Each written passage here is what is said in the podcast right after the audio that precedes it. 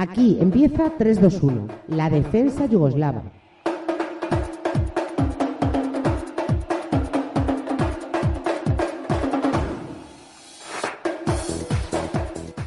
Bueno, pues vamos a meternos en faena eh, otro martes más. Eh, mm, alguno dirá, pero hoy no teníais otra cosa mejor que hacer que meteros en este fregado de hablar de balonmano. Pues es que nos gusta, ¿qué le vamos a hacer? Nos gusta, tenemos esta mala costumbre, nos lo pasamos bien, disfrutamos, eh, nos metemos en distintos ámbitos del mundo del balonmano y vamos aprendiendo mucho más de todo esto. Querido Oscar García, buenas noches. ¿eh? Muy buenas noches. A mí me gusta más el balonmano que el Madrid, así que fíjate. A ti te gusta más el balonmano que el Madrid. Eh, yo tenía un hijo, bueno, tenía, sigo teniendo, gracias a Dios, que decía que le gustaba más el Atlético que el fútbol. Bueno, no. Ahí... Eh, me vayas a decir que, hay taras de todo tipo porque, no va a quedar bien. No, no, no, no, no, hombre, no, no, no, no, joder, no, no, no, no, no. Oye, cada uno tiene sus gustos. Vale, vale, mejor. A mí me gusta más un deporte minoritario, entre comillas, que el Madrid. Qué manía, ¿eh? Qué manía tenemos en el balonmano con decir que es un deporte minoritario, de verdad. O sea, Eso dice mucha gente.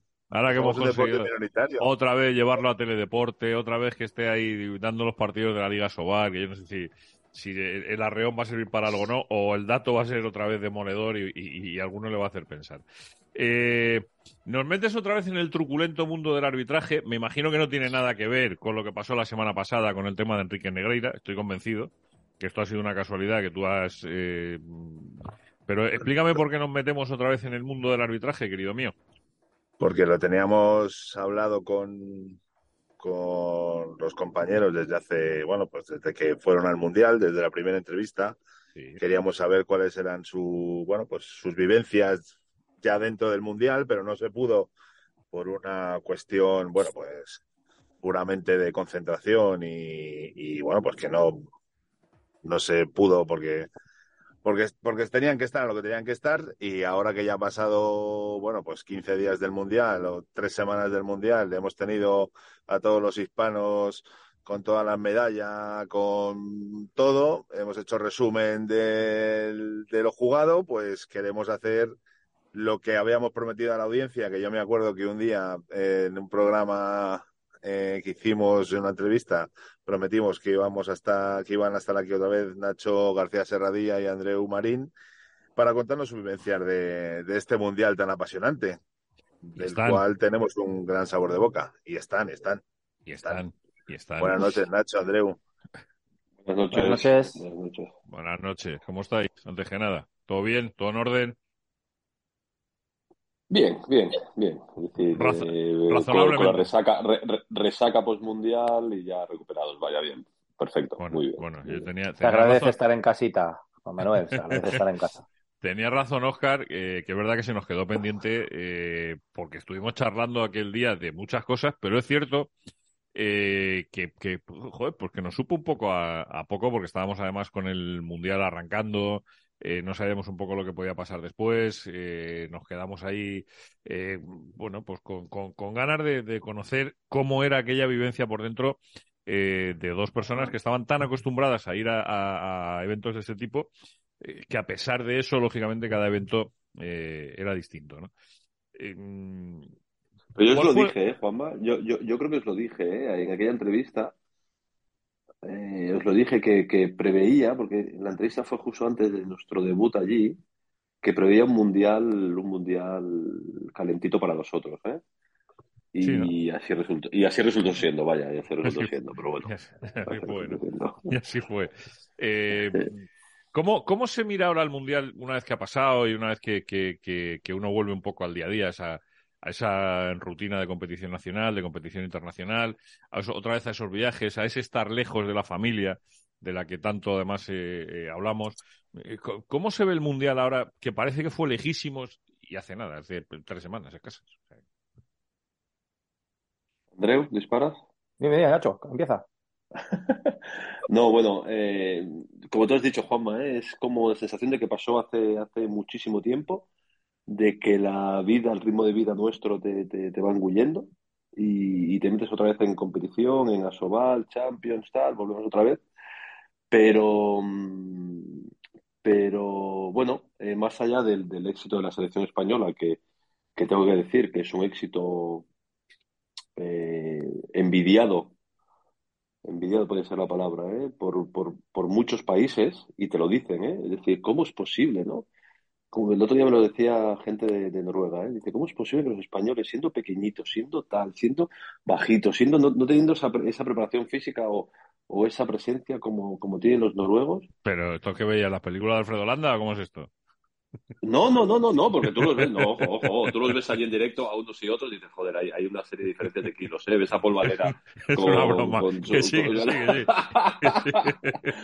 y, y, al final dicen, ¿cómo es posible, sabes? Y, y, le juegan a correr a Suecia, el último partido en Suecia, le juegan a correr a, a meterle 39 goles, ¿no? Dicen, pero, pero, pero, pero, ¿cómo es esto, no? Pero, no sé, eso por una parte. Por otra parte, desde el punto de vista arbitral, pues bueno, eh, nosotros, nosotros muy contentos tengo que decirlo, que muy contento. Eh, estar hasta el último fin de semana arbitrando siempre es un, es un punto positivo para, para nosotros. Y ya está, ¿sabes? También somos una parte, también nos sentimos un, un, poquito responsables de ese éxito de hispanos, ¿sabes? También somos un poquito hispanos nosotros, vaya. Sí, ¿no? eh, y ya está, ¿sabes? Y, y, está, sí, sí que, es así, es que lo sois. Por cierto, que ahora que has dicho eso, eh, estaba trasteando en internet buscando una cosa y he encontrado una entrevista que le hicieron hace años a una chica de Santurce que se fue a vivir con un noruego que decía, aquí triunfamos las morenas y bajitas. Por algo sería, ¿eh? por algo sería, por algo sería. Pero es cierto, es verdad lo que estás diciendo. Yo me acuerdo que además, Oscar, no sé si te acuerdas que comentamos esa misma frase que te dije yo, digo, oye, eh, los noruegos, la selección noruega, ¿qué es? ¿Una, una colección de leñadores?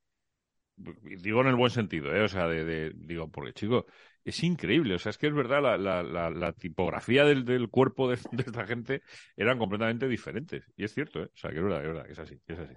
Que tenéis, que tenéis toda la razón. Que tenéis toda la razón. Gente del de norte de Europa, grandes, fuertes, pero... Como tú, Oscar, ¿tú eres del norte? Yo soy del norte, sí, sí, sí, pero, pero un poquito más... Del norte de Madrid, del norte de Madrid. Norte de Madrid, del norte de Madrid. Pero un poquito más inteligentes que los noruegos sí que somos. Joder, yo, yo, mira, os puedo, os puedo explicar, os puedo explicar que nosotros pitamos el último partido en, la Alemania-Noruega, que definía el quinto sexto. Eh, también es un tema motivacional, ¿eh? Y de motivación. Ellos venían de perder, de perder con España eh, al final de todo, ¿sabes? Y bueno, y tenían el rollo ese. ¿eh? La motivación no es lo mismo que para jugar por el título o por el bronce, ¿no? Pero yo os puedo decir que la sensación de Noruega ese día en el campo, que yo los tenía a pocos metros, es que no podían con las zapatillas. Y poco después, tres horas más tarde o cuatro horas más tarde, es que Jacobs, eh, no, no, no, no, no lanzaba, es que no saltaba, es que iba a cámara lenta, ¿sabes? La sensación de que todo pasaba muy lento. Y, tres horas o cuatro horas más tarde juega España, España, Suecia, y la primera parte es un 21-16, una cosa así, ¿no? De correr, correr, correr, contra gol, contraataque, gol rápido, tal. dices, pero, pero, ¿sabes? Es, es, ¿han, estado en otro, ¿Han estado en otro campeonato o son otra gente? ¿O cómo, cómo es esto, ¿sabes? También la motivación ¿eh? es, muy diferente. Eso, ¿eh? eso nos daría para otro programa, porque fíjate, Mikkel Hansen, que es la gran estrella mundial de nuestro deporte, con Sagosen, mm.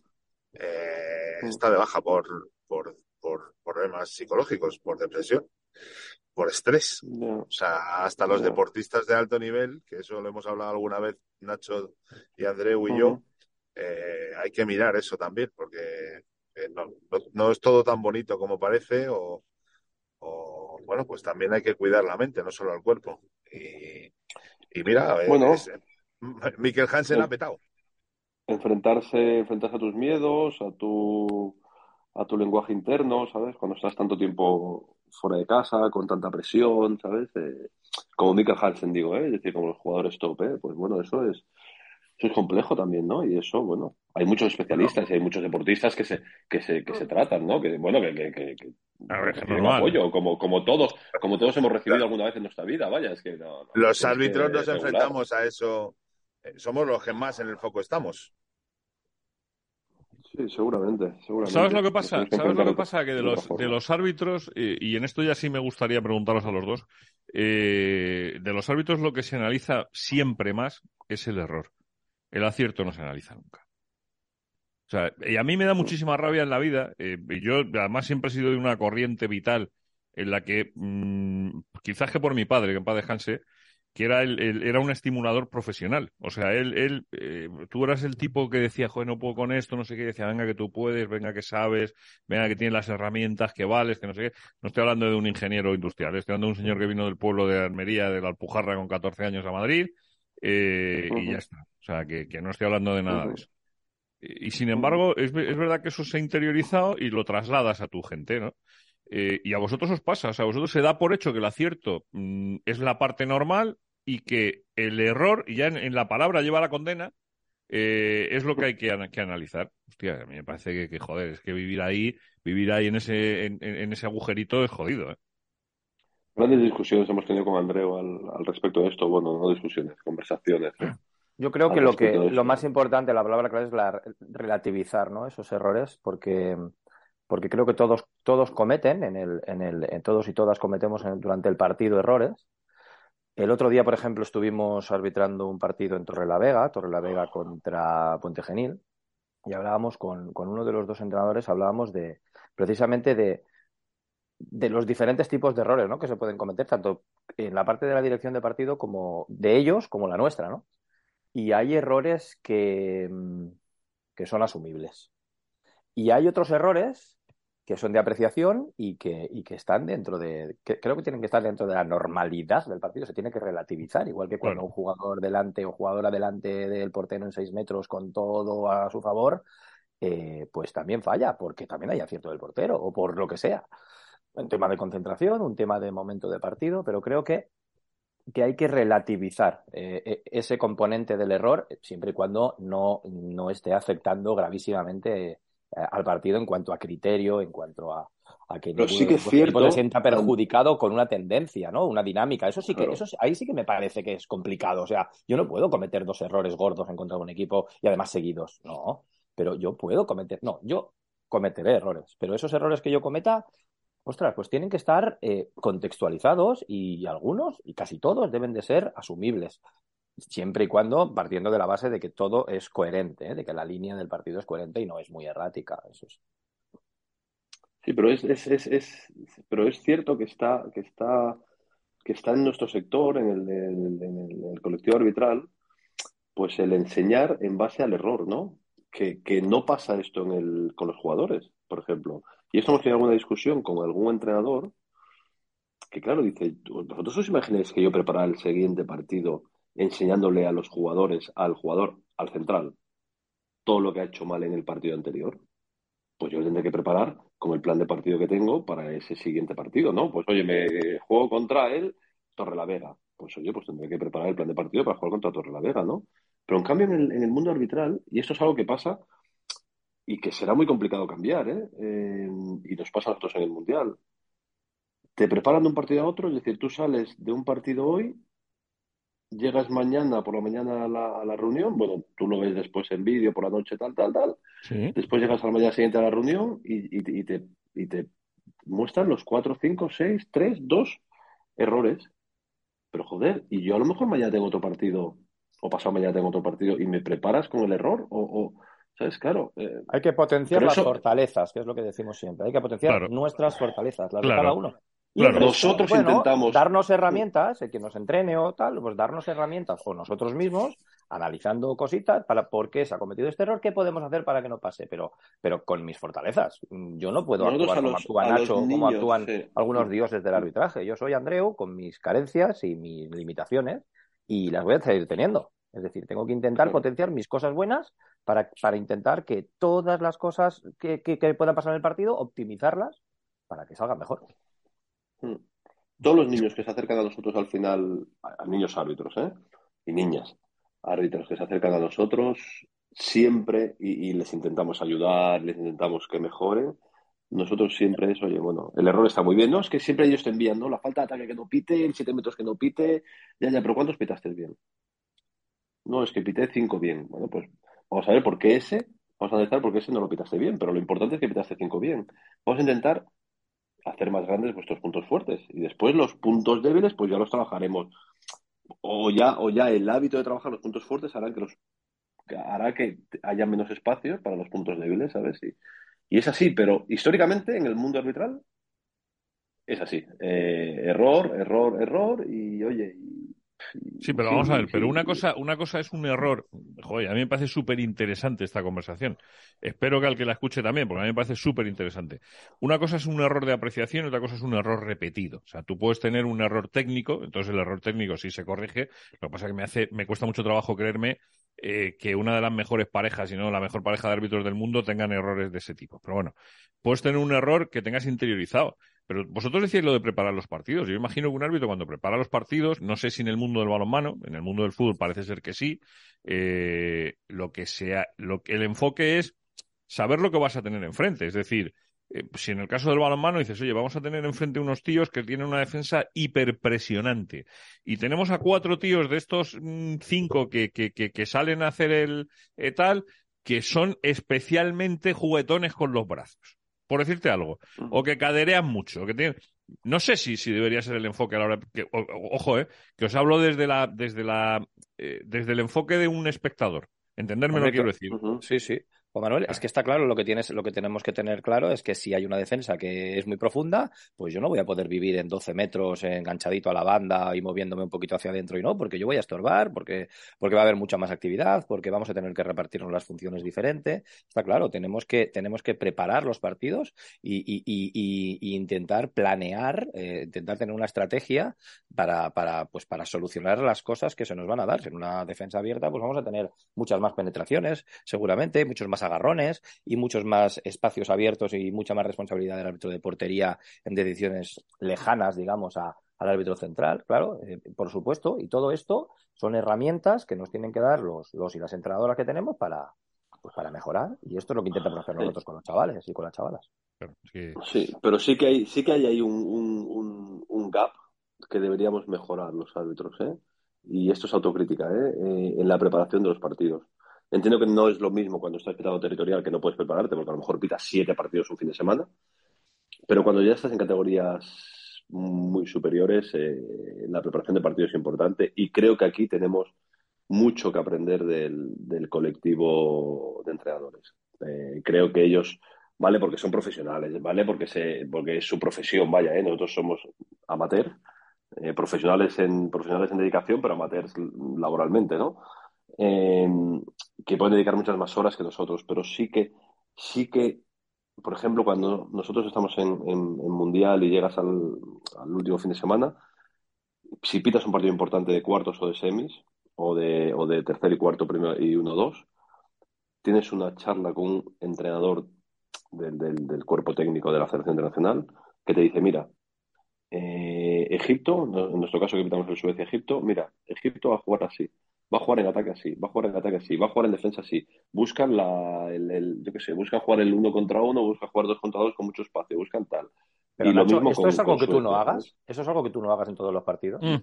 No, no, yo, yo lo hago. Ah, claro, nosotros ya lo sabemos. Pero, pero me gustaría, pero... me gustaría creer que, es decir, deberíamos tener herramientas mucho más, mucho más potentes. Si grabásemos con una con una cámara oculta eh, la cantidad de árbitros en el mundial que miraban aquello y decían, ahí va, pues claro, es, bueno, mejor, mejor eh, no, no, os lo decimos, ¿vale? Entonces, y eso extrapolado a cualquier otro, otro nivel arbitral, pues imaginaros el que. Mm, aparte de un tema de, profesional de profesionalismo, etcétera, etcétera, yo por suerte o por desgracia, pues también soy entrenador. Entonces también, pues veo las cosas y me preparo las cosas de una manera un tanto eh, pues personal y diferente. Pero es que debería de ser así. Es que no es que tengamos que aprender. Yo creo que la frase es no es que tengamos que aprender de los entrenadores y entrenadoras. No, no es que tendría que estar en el debe de los árbitros eh, saber analizar los partidos y nos tendrían que poner una asignatura en, la, en, la, en, la, en nuestro curso de preparación de analizar las defensas, analizar las situaciones, analizar las acciones técnicas, analizar los problemas que podemos tener en determinados partidos en función de, de, pues de las características eh, de los equipos, tanto técnicas como tácticas, como estratégicas, como es que tendríamos que hacerlo, es que tendría que ser una asignatura obligatoria, creo yo. Sí, yo comparto contigo. ¿eh? Me parece que, que, en este mundo del balonmano en el que todo tiene su sitio, eh, debería formar parte de esto. Sí, sí así, o sea, directamente. Ojalá, estás muy callado y a ti te pilla esto directamente, ¿eh? No, yo es que eh, como... ¿O estás aprendiendo? Es que esto es un máster de... esto es un máster gratis, ¿eh? O sea, es una... Aprendiendo no, porque aprendiendo no, porque yo esta conversación la he tenido con los dos, entonces yo evidentemente eh, pues son los mejores del mundo para mí actualmente y aprendo de los mejores. Y claro que yo me preparo los partidos como cuando me los preparaba cuando era jugador. Porque yo tengo esa rutina desde, desde no, no desde los seis años, evidentemente, pero desde los 14, 15 que el entrenador ya te dice con quién nos enfrentamos. O sea, yo cuando empecé a pitar con Alfredo, eh, siempre, oye, vamos a pitar a estos, mira, este es, este no, este no sé qué, este no sé cuánto, sin, sin ir condicionados, pero sí ir con las orejas tiesas. Oscar, el otro día, el otro día te viene un partido y es que es evidente que tú no ibas a salto de mata, que vosotros no ibais a remolque del partido. Podéis equivocaros más o menos, pero yo ya veo y nosotros vemos cuando hay un arbitraje que está, eh, no, no voy a decir por encima del partido, que a veces queda como un poco, no, pero está preparado para pitar ese partido. Vosotros teníais un plan de partido que era dejar jugar, que era tal, que era, y se veía y se vio. Y esto se nota a los cinco minutos de, de empezar a analizar un partido de una pareja arbitral. Y esto no pasa siempre, y tú lo sabes. Ojo, pero, pero la preparación, la preparación te da más herramientas, pero aquí al final la, condena del árbitro está en que el acierto al final define si todo eso que has hecho previo al partido es correcto o no es correcto o, o, tiene éxito. Porque al final, que nosotros salgamos o no en la foto como árbitros, eh, es que falló el 7 metros definitivo en el que iba a empatar y entonces falló. Hostia, por mucho plan de partido, por mucho análisis técnico, pues queda, queda un poco diluido, ¿no? Es decir, que al final, que sí, que tenemos que hacer un montón de cosas previas al partido, pero que al final la, toma de decisiones correcta es la que te lleva, bueno, pues, pues a mejorar el mundo arbitral o a, llegar más arriba, vaya. Eso, y, eso solo se aprende con la experiencia, lo sabemos. Pero, las de vuelo y con pista y, ellos, ellos preguntan. Y con pista y pista y pista. Eso es, esa es la madre del cordero. Pero yo os pregunto, eh, y cuando, cuando uno está en un campeonato del mundo, eh, os lo dije la otra vez que hablamos, y le miran tanta gente, eh, ¿cambia ese clic o no? Es decir, Pero es que allí somos profesionales. Es que allí somos, es que cuando hablamos ah, de la allí somos profesionales porque allí estamos 20 días solo para eso. No es como yo hoy vengo aquí a pitar a Hungría o voy a pitar a no sé dónde y yo salgo de mi casa, yo vengo del trabajo. No, no, allí estoy para eso. Es decir, la responsabilidad que tienes ya intrínseca por el hecho de estar allí eh, ya te hace más profesional. Entonces, es diferente. Todo es diferente. Yo antes de acabar. Es diferente. Te iguala a los entrenadores, a los jugadores que están allí por y para. Eso sí que te iguala. Sí, que sois, sois claro, sois, sois parte eh, alícuota. Se me permita el término cultito. Pero vamos, eso efectivamente. Claro, es, que te entiendo perfectamente. Yo antes, yo antes de acabar y volviendo al tema psicológico de los jugadores, de cuando bueno, estás eh, juegas quinto sexto, eh, pues bueno, pues te dejas llevar o no tiene la misma energía que jugar una, un tercer y cuarto, etcétera, etcétera.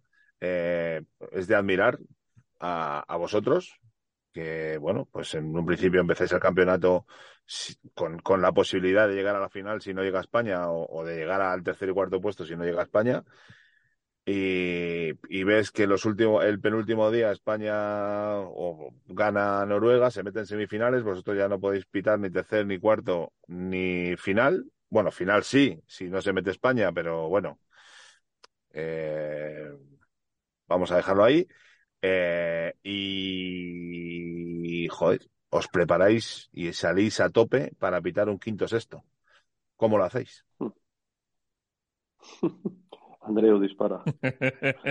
Eh, eso, de, eso, de Andreu, eso de Andreu dispara es como mm, ponte tú que no, está, protestando el entrenador, ves, ves para allá, va, ves para allá. que yo Andreu, Andreu, mira, mira, mira, mira, mira, mira, lo que te está diciendo, mira lo que te está diciendo. Eh, esto, esto, esto se llama, vamos a ver, cuando Oscar dice eso de que somos los mejores, mira, si yo me creyese que soy el mejor de algo, eh, seguramente ya ni estaría, básicamente porque porque mi autoexigencia y, y, el realismo hace que eso no se pueda demostrar.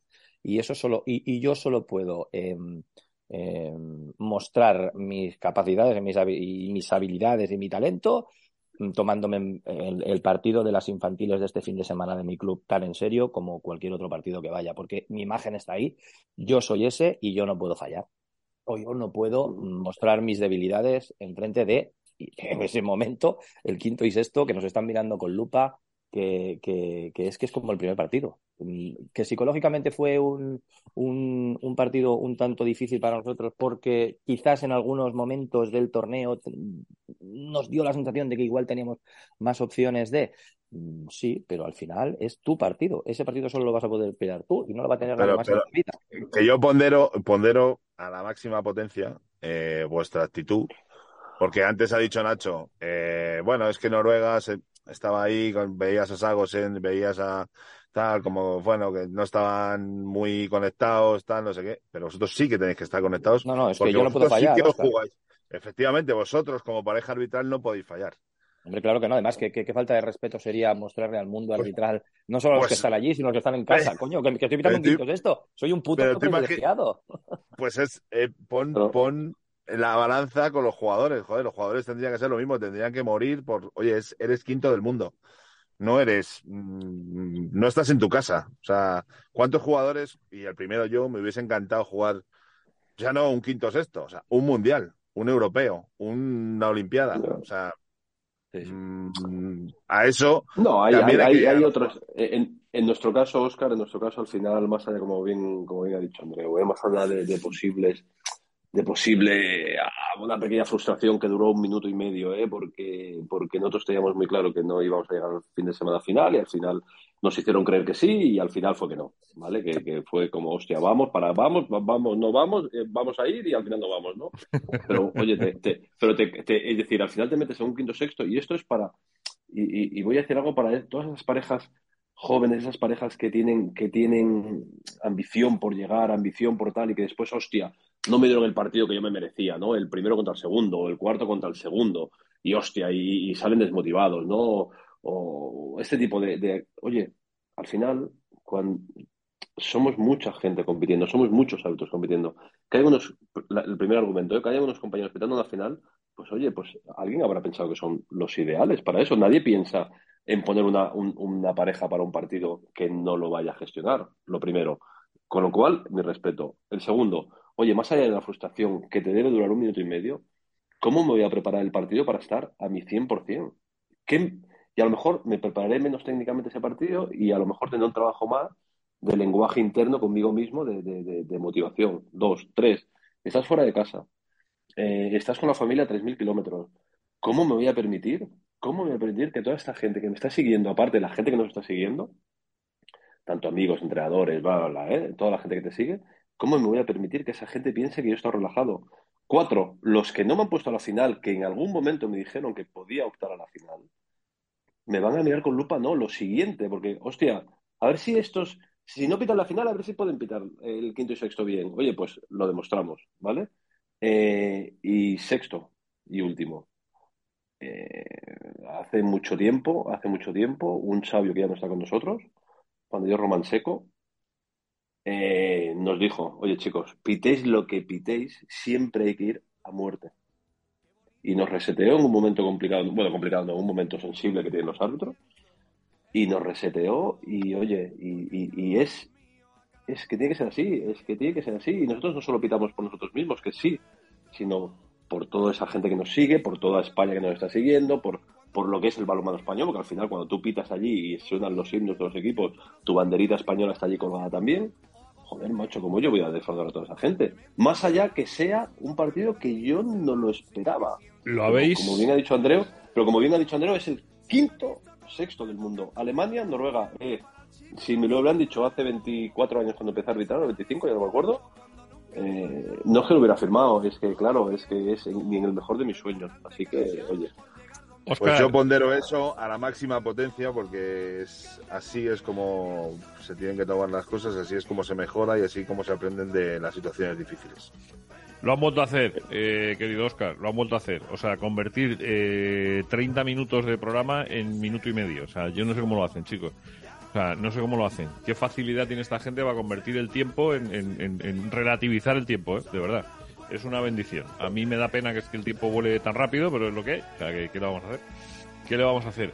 Eh, habrá una tercera, ya os lo digo. si os parece bien venga, Va, ¿eh? Venga, va. Venga, va. Encantados.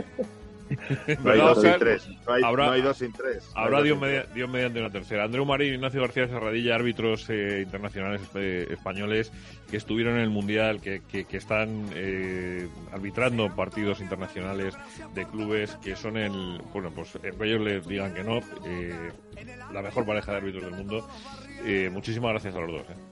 Gracias por darnos voz otro ratito, y no solo que se nos vea con esa imagen de ogros. faltaría, faltaría más, ¿verdad? Oscar, faltaría más. Es el mínimo faltaría más. Es el mínimo exigible. Nos vamos, mañana si Dios quiere más. Eh, cuídense mucho. Oscar, un abrazo enorme. ¿eh? Abrazo y gracias a los dos. De ahora en adelante, sepan que en su interior sopla fuerte el levante, levante